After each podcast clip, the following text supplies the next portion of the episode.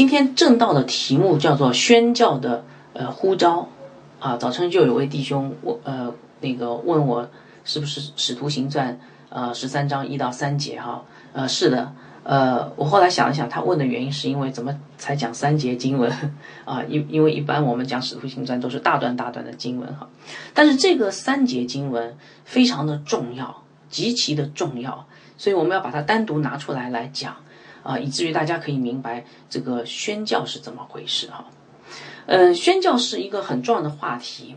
呃，我们一一一般一讲到这个宣教士，我们大多数人都会呃激动不已，对吧？啊，中国人会想到马礼逊啊，来来华宣教，然后戴德生啊，创办内地会啊，我们会想到在那些呃穷乡僻壤的地方，呃，宣教士把他们的宝贵的一生就奉献在那些呃那个毫不起眼的人身上。所以有人评价，呃，说宣教士是世界上最伟大的人，呃，我不知道大家同不同意这个观点，我是自己是同意的哈，这点一点都不为过。宣教士确实是呃世界上最伟大的人，因为他们撇下他们的一切，全身心的投入比他们更伟大的那个天国的事业，啊，所以他们是最伟大的人。但是我想，可能你跟我可能会有同样的疑问，就是这些宣教士他们的。呃，动力倒是从哪里来的？为什么他们有能力能够撇下一切来跟从主呢？我相信这个问题可能很多呃在在场的基督徒可能都会问哈，呃，是什么动机让他们把让他们把自己奉献给那些啊根本看上去不配得福音的罪人身上呢？我想宣教士们会告诉你一个答案，呃，就是跟我们今天的主题有关系啊。他们会说他们是爱耶稣基督的。这点是他们生命的最最核心的地方，啊，因为基督为他们舍命，他们也愿意为基督奉献一生。这，我相信就是宣教师们给到大世人的答案。我举两个例子哈，有一位名叫李艾瑞的这个英国宣宣教师哈，李艾瑞是他的中文名字，呃，他的英文名叫 Eric Little 哈，呃，他是一位大名鼎鼎的这个奥运冠军啊。啊，也在那个一九二四年，他是一个苏格兰的呃奥运冠军。一九二四年夏季奥运会，他夺得了四百米的金牌，而且还打破了世界纪录。其中还有一个小插曲，就是他本来应该可以跑呃两百米，大家都认为他是冠军。但是那一天正好是星期天，他说是安息日，呵 呵他要上教会，他不能够参加这个呃奥运奥运的比赛哈。所以我我在这边插一句哈，弟兄姐妹，我知道你们星期天很忙。但我相信你们应该没有像李艾瑞这么忙，是不是啊？李艾瑞可以为了参加主日崇拜，放下两百米的决赛，然后失掉金牌，你可以吗？呃，神都没有让你做这么伟大的事情哈，只是让你不要去上班就是了哈。好，所以呃，他本来可以过一个非常舒服的生活，回到家乡苏格兰，但是他选择了成为一名宣教师。啊，这个李爱瑞是呃天津出生的，所以他后来就回到天津，在天津的一个中学里面，呃教体育啊。现在这个中学还有的啊，他这个中学的墙上还有李爱瑞这个宣教师的一个事迹报告。好，但是一边教书一边传道，最后抗日战争，最后他没有离开中国，他爱中国人，他在抗日战争前结束的前三个月就病死在。呃，潍县的集中营里面，所以这个人爱不爱基督啊？啊，因着基督的爱，他爱中国人啊。另外还有一个叫冰惠莲啊，我以前跟大家讲过一个英国宣教师，呃，冰惠 冰惠莲当然也是他的中文名字哈，他的真名叫 William 呃 Chalmers，William Chalmers 呃 Burns，William Chalmers Burns 啊，他他来中，他也是来到中国宣教。他来中国宣教之前啊，呃是。享誉欧美的呃这个名声的呃这样的一个传道人，他去美国，他还带带动了这个美国的这个属灵大复兴啊。但是他放下了这个呃欧美的名声和优厚的待遇，然后呢，坚持成为一个宣教士，来到非常非常遥远的中国。那最后我就不详细说，他也是啊为了福音的缘故，就死在了中国呃辽宁的营口市啊一个非常非常小的地方。呃，他的一生就好像耶稣基督降杯、降杯、降杯。呃，我们都会知道说，人要不断的往上走，他是不断往下走啊。我觉得这个是一个基督徒应该学习的一个榜样。那他为什么出名？因为他是呃戴德生的恩师，所以他后来大家都知道这个人哈。所以其实有很多很多无名的宣教士啊，他们都死在了。呃，这个宣教的合场里面，有的是死在山沟沟里面的，有的是死在了被强盗打死的，有的是死在疾病当中的啊。他们都带着他们的家庭来到中国，来到各式各样宣教需要宣教的地方。为什么？因为他们爱基督。所以，亲爱的弟兄姐妹，你想不想成为宣教师啊？我相信每一个基督徒都应该，每一个真基督徒都应该。想成为宣教师，对不对？因为我们都是爱耶稣的人，同意吗？啊，好，所以这个就是我们要成为宣教师的一个啊动力哈。那么接下来，呃，我这样一鼓动大家啊，也许你现在就有这种想要宣教的想法哈。那么接下来你应该如何成为一个宣教师呢？那这个就是我们今天要呃讲到要讲的一个主题哈。你如何成为宣教师呢？你是不是挎上背包，然后行囊拿上行囊，直接走出去说啊，我去宣教了，哼 是不是啊？年轻人冲动的时候就真的是这样的，还是你上了一点年纪说啊，等一下，我要先参加一个什么宣教机构，然后培训个三五年，然后才慢慢出去宣教，到底哪种宣教模式对呢？那么，如果我出去宣教，手上的工作怎么办呢？家庭要不要带呢？哎呀，这些都是问题啊！所以这些问题往往是困扰着许许多多有心要出去宣教却不知道如何踏上宣教之旅的基督徒啊！我相信很多人都想因为爱主的原因去宣教，但是他们不知道应该怎么踏上这条道路。所以我们今天要来学习的这个《使徒行传》第十三章一到三节啊，这短短的三节经文就会。大致的给我们看到一个差派宣教士的一个呃过程轮廓，所以我盼望弟兄姐妹在呃听了这这篇讲道，呃明白这段经文以后呢，就知道圣经的原则是如何来差派一个人进入宣教合场的哈。所以呃我也盼望这段经文能够鼓励大家啊，能够走进宣教合场，因为什么？庄稼已经熟了，已经发白了。可以收割了啊！这是主耶稣自己说的话。好，首先请听我来读一下今天的呃主题经文《使徒行传》第十三章一到三节。如果你有圣经的话，可可以跟我一起看。我会读的慢一点哈。《使徒行传》十三章一到三节，在安提阿的教会中，有几位先知和教师。就是巴拿巴和称呼尼杰的西缅、古利奈人路求和分封之王西律同养的马念并扫罗，他们侍奉神。进食的时候，圣灵说：“要为我分派巴拿巴和扫罗去做我招他们所做的工。”于是进食祷告，按手在他们头上，就打发他们去了。好，感谢主的话语。我为什么念的慢一点呢？因为，呃，我发现当中每一个字其实都是对我们的一个非常重要的启示哈。这段经文告诉我们什么呢？啊，呃，那个我稍后会呃把那个 PPT，呃，星期一的时候会把那个 PPT 的那个图片啊发发给大家哈。啊，谢谢那个楚迪兄这边也已经呃放上来了。呃，这段经文告诉我们一个中心思想，就是一个爱主的人才能去宣教。就很简单一个道理哈，爱主的人才去宣教。但是我们的问题是我们是不是真的爱主啊？好，今天我会分成呃三部分来讲这段经文，正好是三节嘛，就三部分。十三章一节就是讲的是宣教的基础，十三章二节讲的是圣灵的呼召，十三章三节讲的是教会的印证啊。我我盼望弟兄姐妹好好的听，那听完以后你就知道应该怎么样成为一个宣教士。首先，我们来谈一谈宣教的基础。呃，我们要感谢神哈，因为我们已经讲完了《使徒行传》第一章到第十二章的内容啊。我翻了一下以前的这个讲章，呃，打出来这么厚，哎呀，我很感恩哈。嗯，花了很多的时间，让我自己明白了很多啊，这个宣教啊，这个教初代教会的这些道理哈。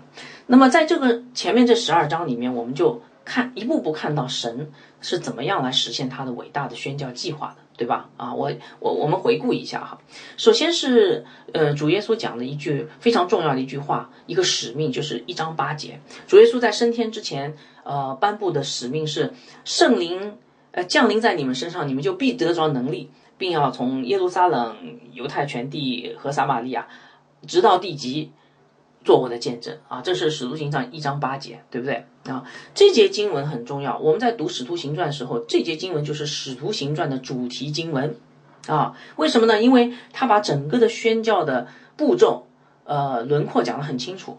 先是犹太全地和撒玛利亚，后来是传到外邦和直到地极，对不对？所以有人把使徒行传称为，呃，这个犹太全地和撒玛利亚的这个使徒行传部分称为呃彼得行传，然后把后面。传传到外邦，传直到地极，成为保罗行传，其实都是圣灵行传啊！你可以这样来记哈。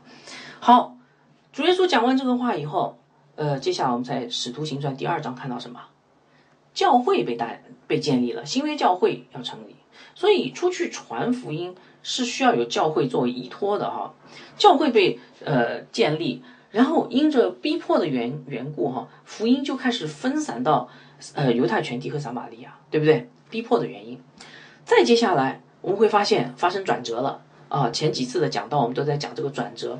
保罗信信主了，生命改变了；哥尼流信主了，外邦第一个外邦人信主啊，其实不能够算是第一个外邦人哈，呃，具有代表性的外邦人信主。接下来安提安提阿教会呃成立，其中还包括了这个西律安提亚基帕一世的死亡灭亡，对不对？好，所以你看福音就马上要传到那。更为广阔的啊，万国万民的外邦人的大地上去了，对不对？所以这个就是我们前面所讲的这个经文。好，所以今天讲的这个背景，今天讲的这个经文的一个大的背景，就是在大宣教时代来临之前，整个教会要被建立起来，是不是？教会要经受逼迫，没有教会的支持和差派，传福音的果效是不会好的啊。那么你会问说，怎么样的教会要被建立起来呢？我也想，我也想去宣教，可是应该怎么样的教会啊，应该被建立起来哈？接下来在这段经文里面就会告诉我们是怎么样一个教会被建立起来，可能有一些经验，令人令当时的人有一些惊讶的，可能我们没有感受，但但是当时人可能犹太人会有感受的哈。安提阿教会被建立起来，对不对？好，我们接下来看这个宣教的母会被建立起来。是一个怎么样的母会？这些经文告诉我们有三个特征啊。这个宣教的母会有三个特征，我们一一点点来看哈。呃，你要知道这三个特征，你就知道应该如何为你的宣教打下基础了哈。第一个特征叫做文化相近，近就是接近的近哈，文化是比较接近的，文化相近。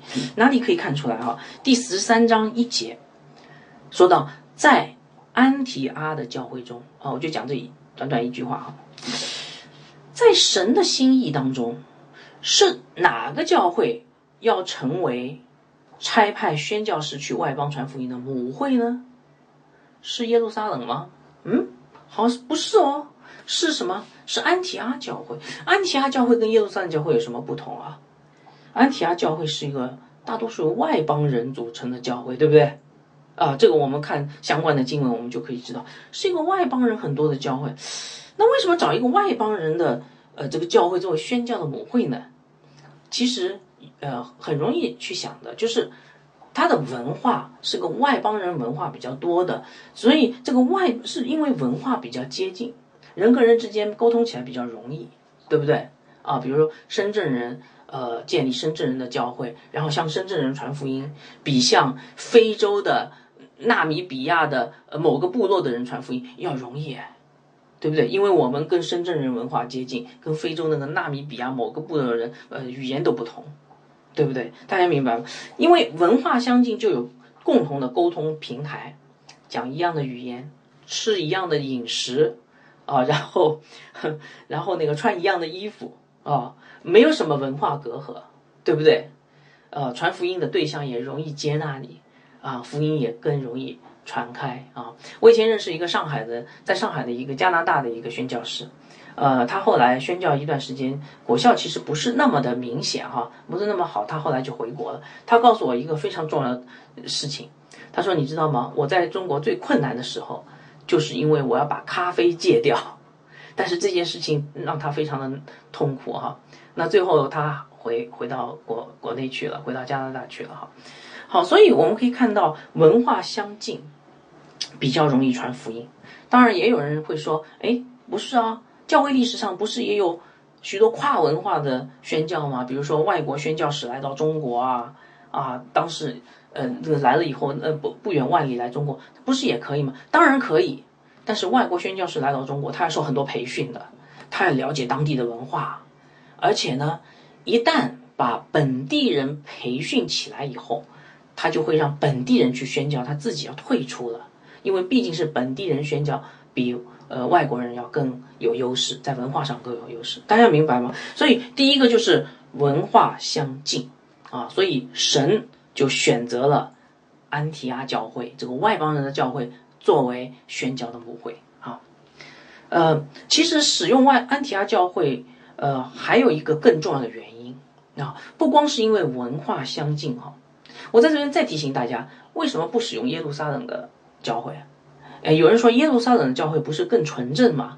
你看这么多使徒都在耶路撒冷教会，呃，耶稣的弟弟也在耶路撒冷教会，为什么不让他们去传福音呢？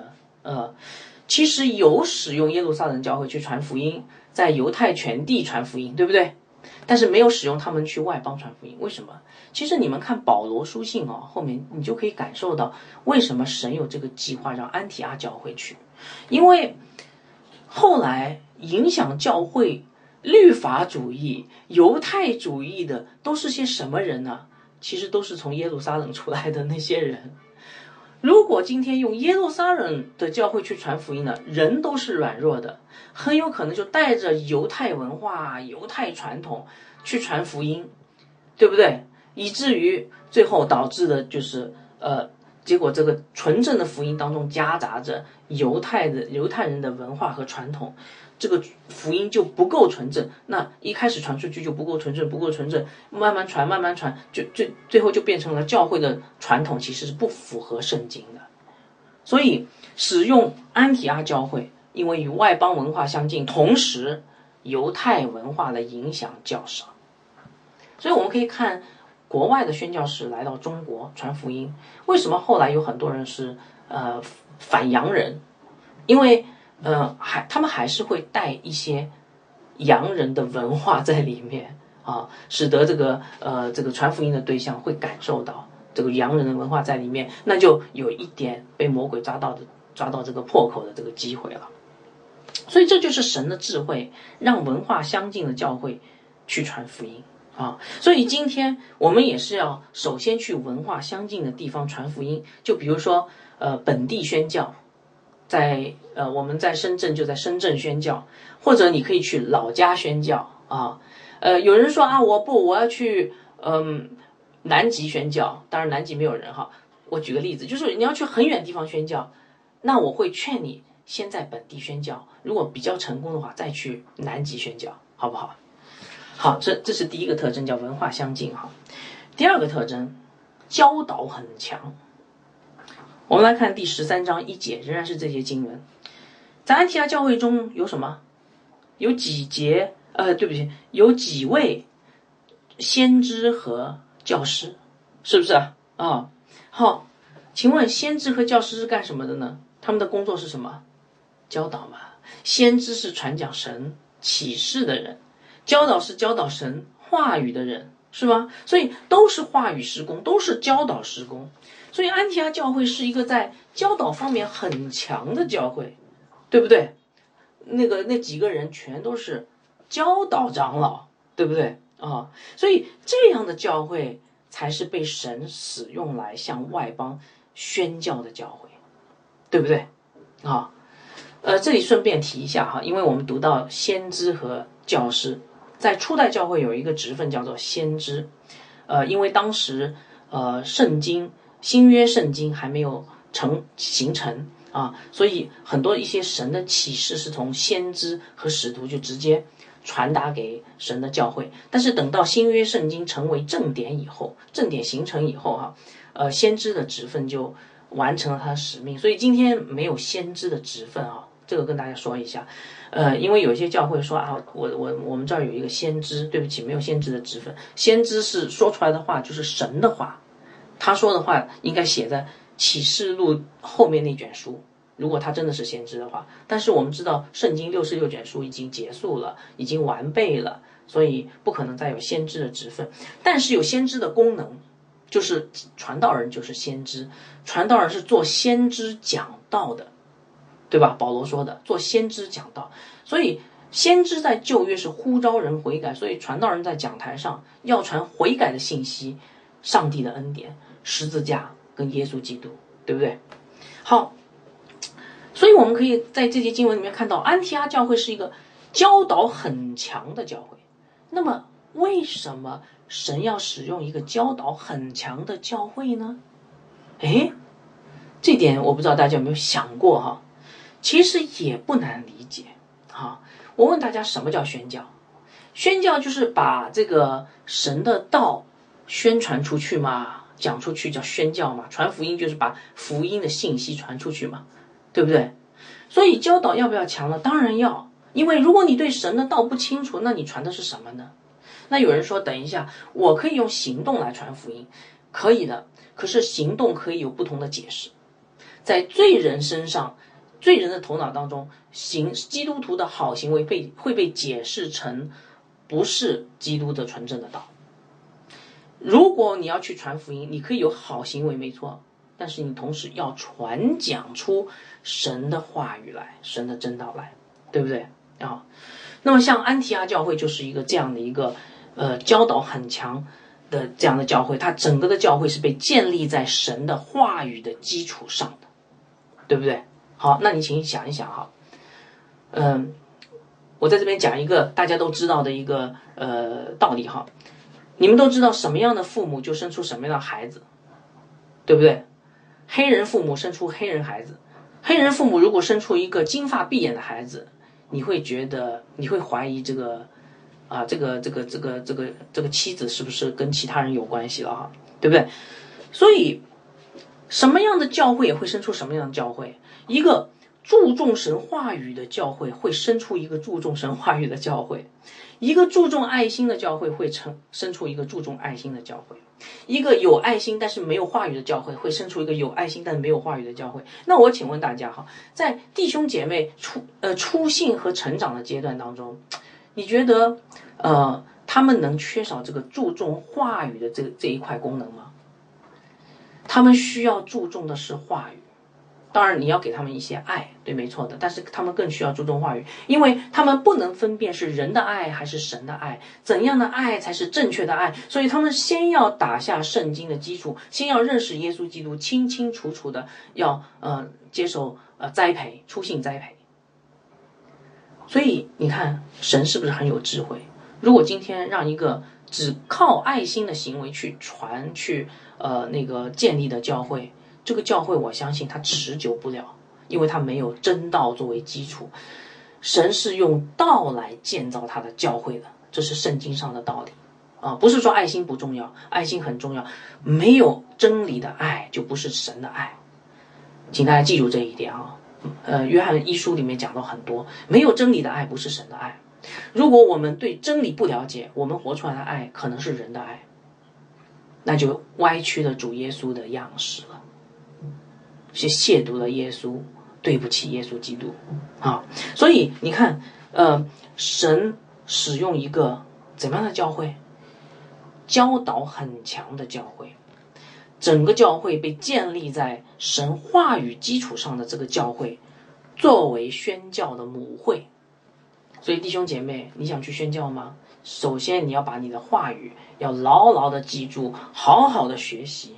以至于你装备了真理以后再去宣教，这不是说你爱心不不重要，而是说在爱心呃呃有爱心的同时，更重要的是你的真理的教导。好，这是第二个特征，第三个特征叫做群体多元，就是安提阿教会里面有很多种不同的人，啊，这个对宣教也也非常的有帮助哈。好，我们来看一看第十三章一节哈，有哪些人呢？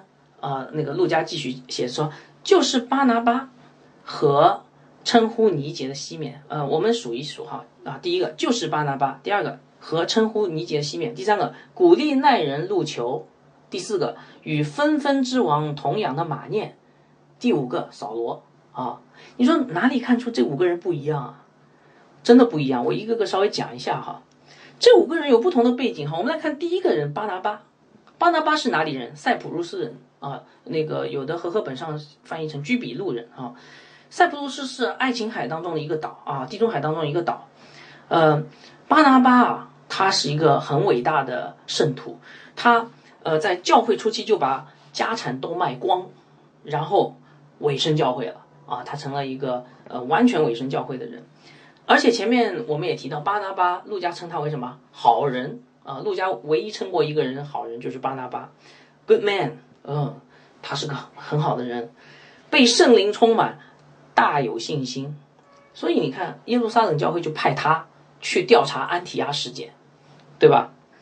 而且他是在这个五个人当中信主最长的啊，所以把他列在首位是肯定的，因为他的灵命最成熟哈。好，第二个叫做称呼尼杰的西面哈，呃，什么叫尼杰哈？我我查了一下，尼杰就是脸是黑的啦啊。所以我估计这个人大概是黑人啊，很有可能是黑人。呃，有人说这个这个西门呢，很有可能就是古利奈人西门被替耶稣背十字架。古利奈这个地方在北非嘛，所以很有可能是黑人啊。呃，这点无法考证，但是最起码他脸是黑的啊。第三点，第三位古利奈人路球啊，也是个北非人，非洲人，对吧？应该有不同的文化的。好，第四位与。峰峰之王西律同养的马念，这啥意思啊？什么叫与峰峰，呃之王西律同养啊？呃，这句话的意思就是说，这个马念跟西律哈，小的时候是一起养大的，明白吗？就是西西律王小的时候的玩伴，西律王的朋友，小时候的小学同学，明白吗？他是国王的好朋友啊！哎，这个人是不是身份很尊贵啊？我估计大概这个马念，大是大概是这个整个安提阿教会当中，呃，身份最最有社会地位的一个了。我估计是哈。所以你看啊，有古利奈人黑人，还有王的朋友，是吧？好，最后一位不用提了，扫罗。扫罗就是使徒保罗嘛，啊，小亚细亚人，大树人，精通希腊哲学、犹犹太律法，在呃这个著名的犹太拉比加马列门下高。呃，那个名师出高徒，学识广，善于教导，曾经被主耶稣基督在大马士革光照，亲自光照，成为外邦人的使徒。所以你看，这五个人完全不一样，对不对？背景完全不一样。所以这个背景其实就代表着安提阿教会是一个群体多元化的教会啊，群体多元化的教会是有比群体单一的教会更有生命力。好。那为什么神要选用这样一个多元群体的教会作为宣教的母会呢？这跟宣教有什么关系？其实我们不难想象哈，什么样的教会容易宣教？群体多元化的教会容易宣教吗？因为你本身这个教会里面就是群体多元的，而不是说啊所有人都跟你长得一模一样，那你接触的人群其实很少。群体多元就是你接触人群很多，包容心也很强。啊，这个人从北非来的，这个人从呃居比路来的，这个人是呃这个大学教授，呃那个人是呃这个政府高官，对不对？哦，我们这儿还有一位乞丐弟兄，所以这些人如果能够在一个呃那个一个教会里面一起来敬拜神的话，说明这个教会非常拥有什么宽容度啊？那这个宽容度对宣教重不重要？太重要了，因为当你走出去的时候。你面对的宣教的对象跟你的文化是完全不一样，对不对啊？所以这种教会在英文叫做 multi-ethnic，就是有多种种族的教会。这种教会生命力很强，但是这种教会也不容易建立啊。好，所以我们可以看看到，呃，十三章一节让我们看到一个宣教的母会有三个特征：文化相近，教导很强，群体多元，是吧？嗯。神选择这样的教会作为宣教的母会，其实目的就是为了让福音能够更容易被接受，宣教士的心更有包容，传讲的更是更福音更纯正。嗯，人的犹太人的文化啊，什么中国人文化，这种文化的影传统的影响相对比较小啊，所以这个就是神的智慧，对吧？所以呃，我相信《使徒行传》呃十三章一到三节这些经文是神特意留给我们后人啊参照的一个宣教的一个模式啊。好，那你反过来想哈，你就会觉得讲这样讲其实蛮有道理的。你反过来想，如果宣教是在文化，和文化上跟你宣教的对象是冲突的，哦，你不能接受对方的，会发生什么事？如果你对圣经的话语不熟悉的，传福音的时候讲不出来的，会发生什么事？你没有包容心的，看到对方哇，你这个文化传统我不能接受，离你远一点啊，会发生什么事啊？估计这个宣教士走出去三个月，打道回府了，大家明白吗？所以，亲爱的弟兄姐妹，在这里我们应该有一个很好的反思。主耶稣告诉我们要干什么？宣教。可是，啊，当然你会说，我有宣教的心啊。可是，从这三个方面来反思，你准备好了没有？你准备好？你有没有对宣教的合场的文化有了解呢？也许那是一个跨文化的，你了解那个文化，你接受那个文化吗？啊，然后你你在真理上。尤其是传福音的福音的根基上，有没有打牢？你的真理的装备上够了没有？还有，你觉得你自己的包容心能不能包容罪人呢？当然，你不是去包容罪，而是包容罪人。你能不能接纳罪人来到你家里面？他很，他的很多行为是你你觉得很很不想跟他打交道的那种人，你能接纳吗？你你如果真的愿意去宣教的话，你可能要。要打开自己的家，接纳罪人，然后你你要在真理上不断的装备自己，你要去呃认同，呃不是认同，就是你要去呃呃那个了解呃这个宣教合场的这个文化，并且愿意去啊接受在这种文化当中去宣教去生活。所以，亲爱的弟兄姐妹，你准备好宣教了没有？啊？好，这是第一个问题哈。好，第二部分我们来讲讲圣灵的呼召啊。我们了解了宣教的基础，我们接下来谈谈圣灵的呼召。宣教是圣灵的工作，不是人的选择。成为宣教士不是人的选择，是圣灵的呼召好。那么这个圣灵怎么呼召一个人成为宣教士呢？这个宣教士是怎么产生的呢？好，接下来我们来看看。这个第十三章十三章的二节哈，答案就在十三章二节里面。他们侍奉主进食的时候，圣灵说要为我分派巴拿巴和扫罗去做我招他们所做的工。这节经文虽然短啊，但是它讲到了一个宣教士蒙召的五个方面或者五个特征。我接下来就来介绍一下这个宣教士是怎么蒙招的哈。第一个特征。蒙招的宣教师要有一个健全的教会生活。你们来看哈，第十三章二节提到什么？首先提到他们怎么样侍奉主啊啊！有人讲到说侍奉主有什么？不就是在在教会里吗？对的。可是这件事非常的重要。侍奉这个词可以被翻成敬拜啊，所以英文 ESV 跟 N NIV 啊，国际新新新国际版。两个版本都把这个词翻译翻译成敬拜哈，侍奉敬拜，侍奉敬拜，侍奉就是敬拜，敬拜就是侍奉哈。好，所以他们在干嘛？敬拜神，说明他们在过一个健全的教会生活，对不对？哎，有时候我们看到有些年轻人一心想出去宣教，但是他们不来参加主日崇拜，我觉得这个是跟这些经文是正好是反着的啊，呃。有些年轻人确实是很有热心啊，我要去最远的地方参加宣教，可是他们不来教会，或者他们不参加团契，他们也不学习神的话语，他们连主日崇拜也马马虎虎啊，这样去宣教吗？不合神心意的哈。所以第一点，蒙召的宣教士要有健全的教会生活，否则想都别想啊。第二点，蒙召的宣教士要有火热爱主的心，哪里看出来啊？好。也是这节经文哈，他们侍奉主后面两个字什么？叫做进食哈。哎，我问大家，进食什么意思啊？啊，旧约进食是为你的罪哀痛，对不对？盼望弥赛亚的到来。新约不太一样，新约是渴慕基督啊，这个是主耶稣自己说的。新郎不在了，新郎不在，他们要进食啊，盼望弥赛亚再来。所以基督徒的进食是因为我们新郎不在，我们很缺乏，我们想念新郎。呃，我们在日常生活当中有很多的缺乏，我们真的思念新郎，我们就进食了。所以进食代表一个人呢，火热的心去渴慕基督啊，爱主啊，他爱主的心已经超过了日用的饮食，甚至他的性命安危，他都不要那个了。他他实在太想耶稣了啊，他这些都不要了，这叫进食，对不对？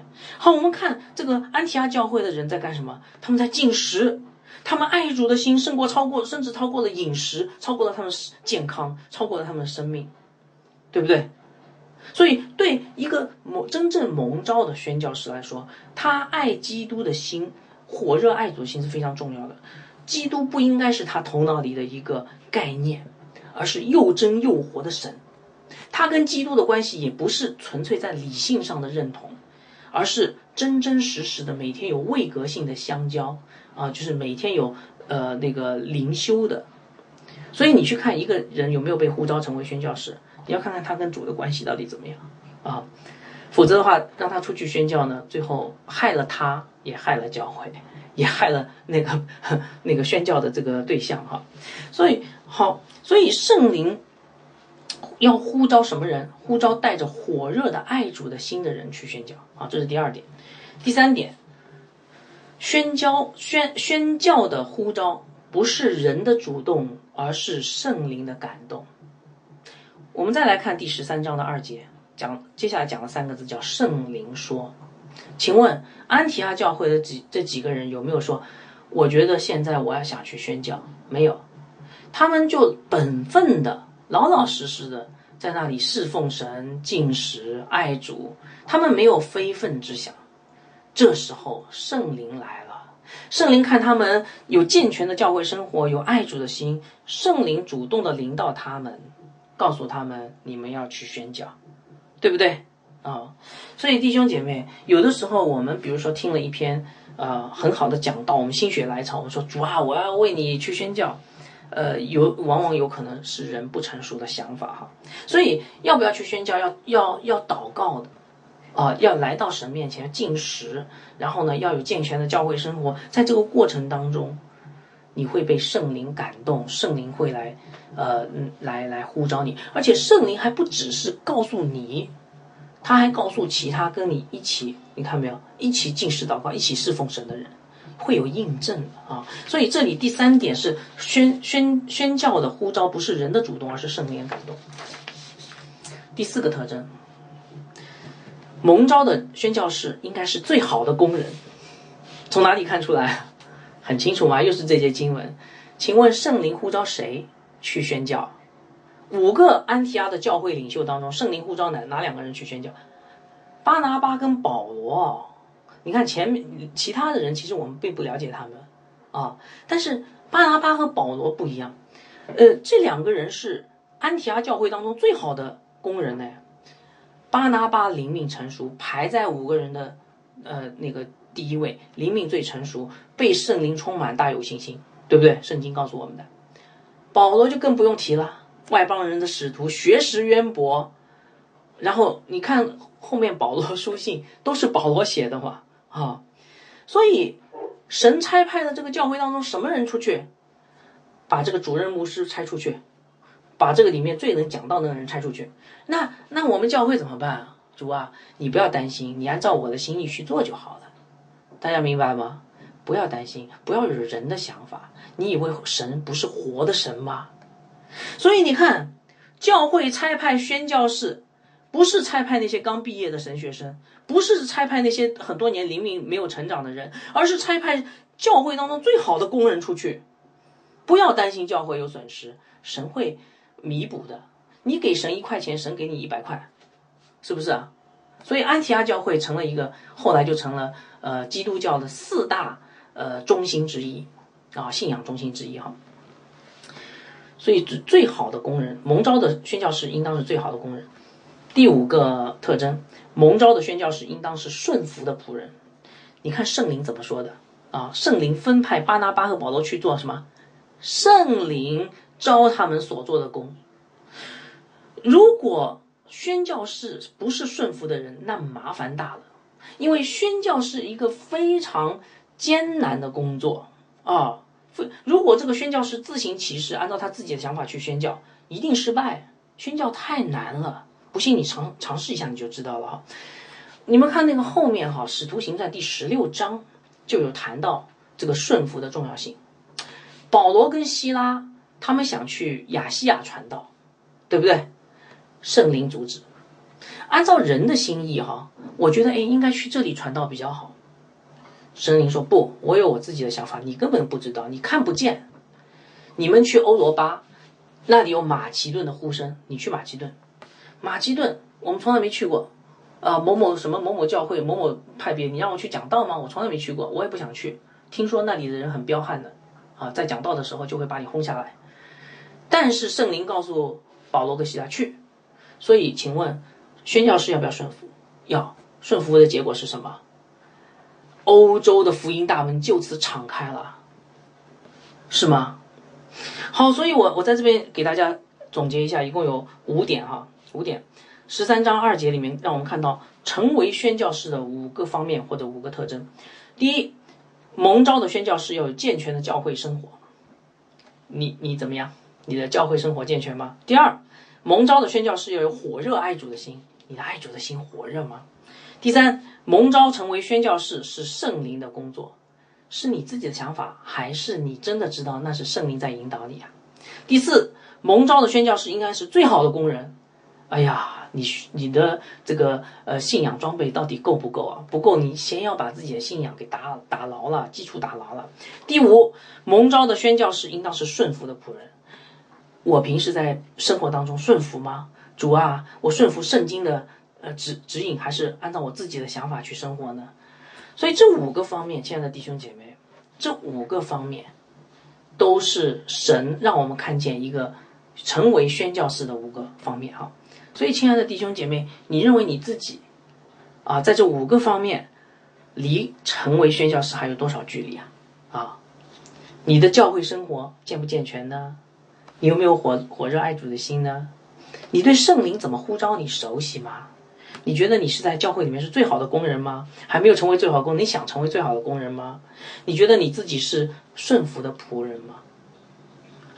好，讲到这里，也许你你已经听出来了啊啊，成为宣教士好像跟我想象的不太一样啊。我觉得应该蛮容易的，可是怎么有这么多要求呢？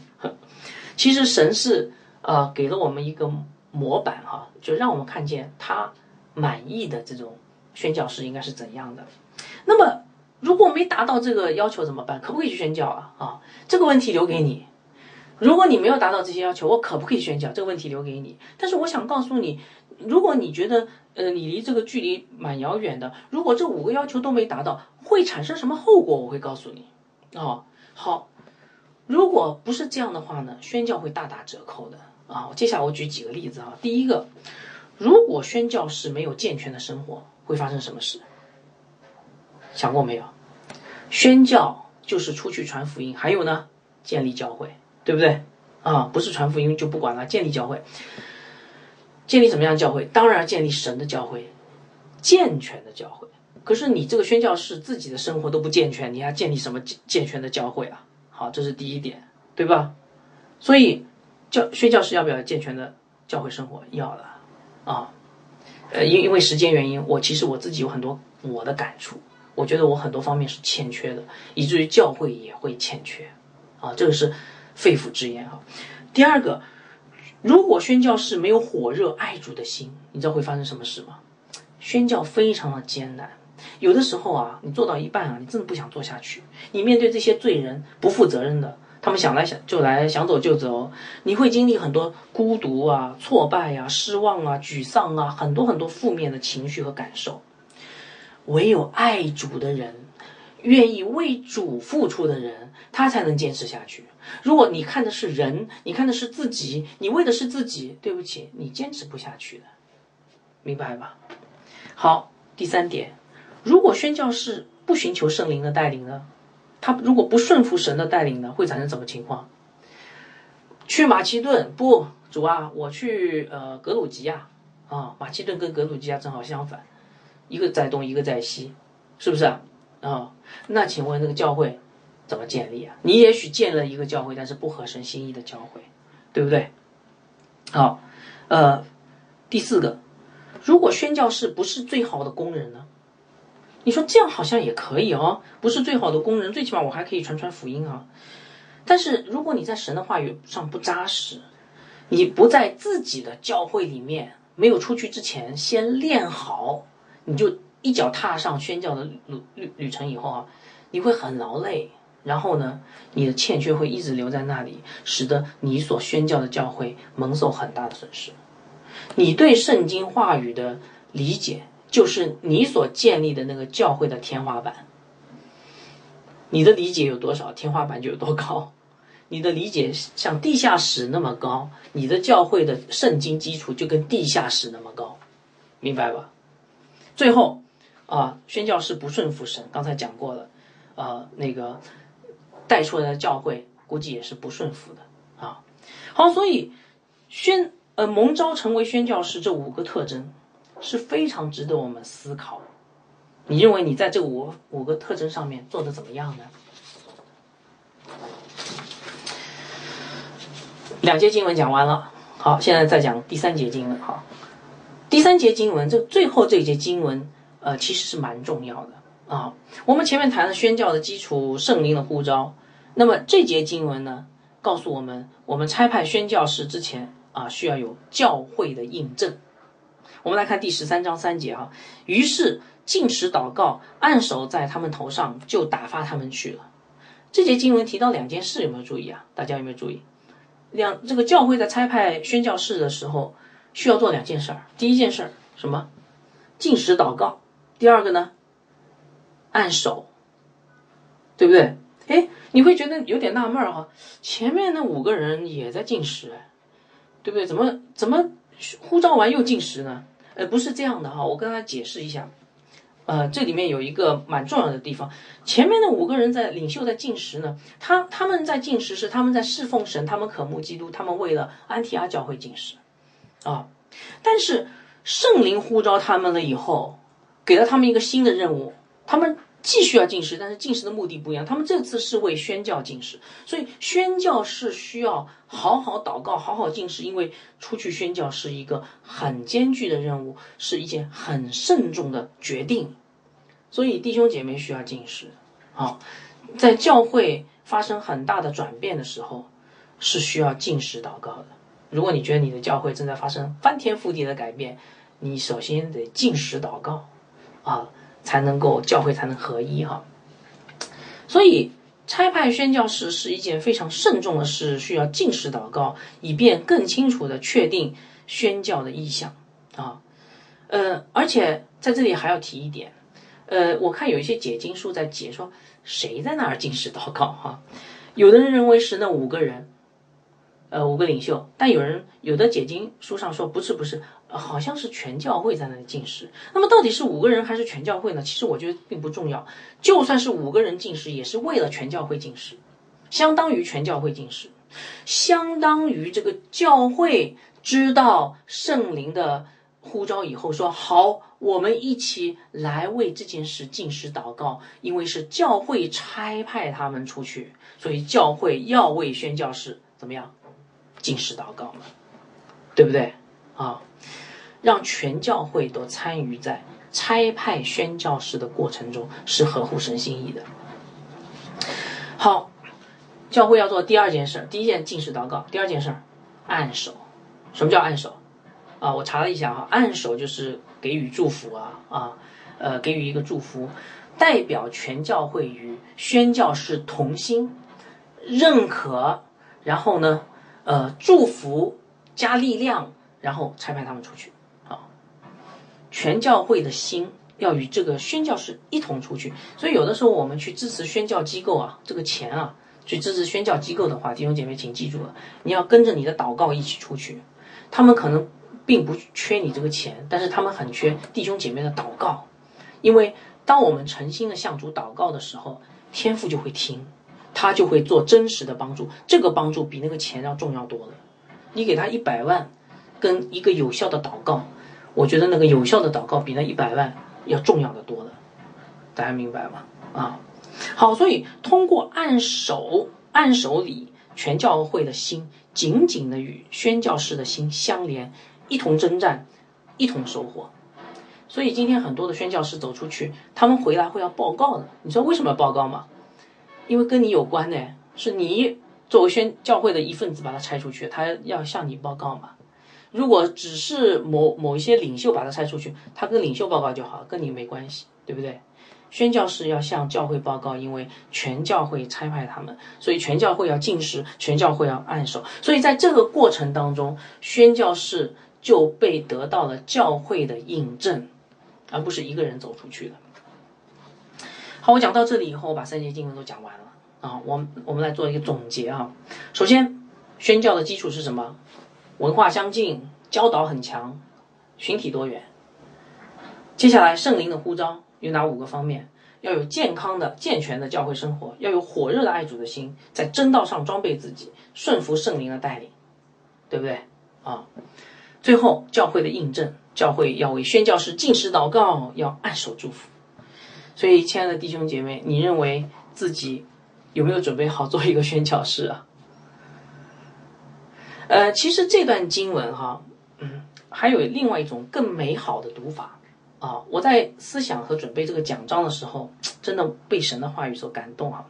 我把它称之为叫上帝的读法，什么意思呢？就是我用另外一种读法来读，读完以后，你突然间发现这段经文有奇妙的奥秘在里面哈。我现在就把上帝读法跟原文读法。平行着读哈，读给大家听。读一个原文的句子，读一个呃我的上帝的句平那个读法的句子哈。十三章一节，在安提亚的教会中有几个先知和教师，就是巴拿巴称呼尼杰的西面、古利奈人路求和纷纷呃之王西律同样的马年并扫罗。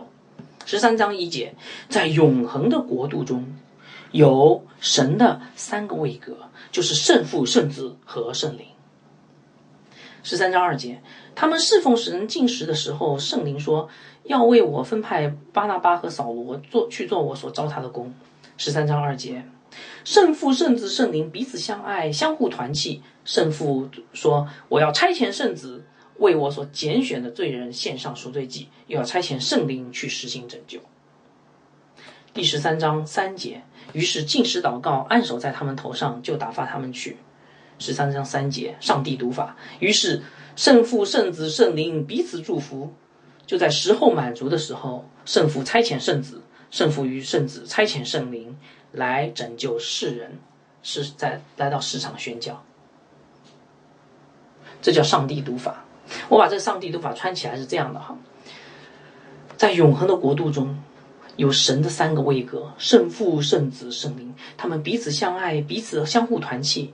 这时，圣父说：“圣子啊。”我要差遣你去为我所拣选的人背负十字架，圣灵啊，你要去实行这个拯救。于是他们彼此祝福，就在时候满足的时候，预旨意预定好的时间到达的时候，圣父差遣圣子，圣子道成肉身来到世上，然后被定十架，复活升天，圣灵被差遣下来实行他的拯救。他们把神的道传扬在地上。你们知道为什么要这样读吗？因为这里面存在着很大的相似性，看到没有？是不是啊？为什么要这样说？安提阿教会差派宣教士的方法，跟圣父差派圣子圣灵的方法很类似啊，对不对？主耶稣基督难道不是一位宣教士吗？主耶稣基督就真的是一位从天上而来的宣教士。对不对？今天天父如何差遣他的？今天圣父、圣子、圣灵也以同样的方式差遣他的人地上的宣教士，对不对？那这个跟我们有什么关系？关系太大了。请问这个宣教士应该是什么样的人呢？应该是一个跟耶稣基督一样的人，天父怎么差派耶稣基督，圣灵就怎么差派这个教会的人宣教士。一个真正的宣教士，合格的宣教士是像耶稣基督一样的人，对不对？而且神会像耶差派耶稣基督道成肉身来到世上一样的去差派这个宣教士，道成肉身进入异文化，然后为这些罪人背负十架，将神的道传给他们。这就是《使徒行传》十三章一到三节的经义。我们来看耶稣基督。是不是一位这样的宣教士哈？是不是啊？哎呀，就完全就是这样的。你看，我们刚才讲到了三点，对不对？第一个，文化相近。耶稣基督为了让我跟我们文化相近，他竟然成为完全的人，跟我们有完全的喜怒哀乐，跟我们有一样的身体软弱。所以，希伯来书的作者在第二章，希伯来书第二章有讲到，他说：“儿女既有同血肉之体，他也照样亲自成为血肉之体。”然后又说：“所以他凡事该与他的弟兄相同，为要在神的事上成为忠信慈悲慈悲忠心的大祭司，为百姓的罪献上赎罪祭。”文化相同相近，主耶稣基督教导也很强。你看，主耶稣基督他来到世上，他传福音。他行神迹，但是他传福音，他的话语被记录下来，厚厚一本成为今天的圣经，够我们一生用。他的教导是完备的。最后，主耶稣基督有没有对罪人有包容性？太多了。他跟税吏、妓女、罪人一同同桌吃饭。法利赛人说：“你怎么可以这样子？”耶稣说：“我就是来招罪人的。”他认认同罪人，当然他不认同罪。他是圣洁，他但是他包容罪人，他接纳罪人，是不是啊？你看他所拣选的十二个门徒都什么背景啊？渔夫、税吏、奋锐党，还有一个出卖他的人，他们是就好像代表的万国万民完全不同的背景，群体多元化，然后包容心很强。所以你看，耶稣为我们做的极其美好的榜样，他就是一位完美的宣教士。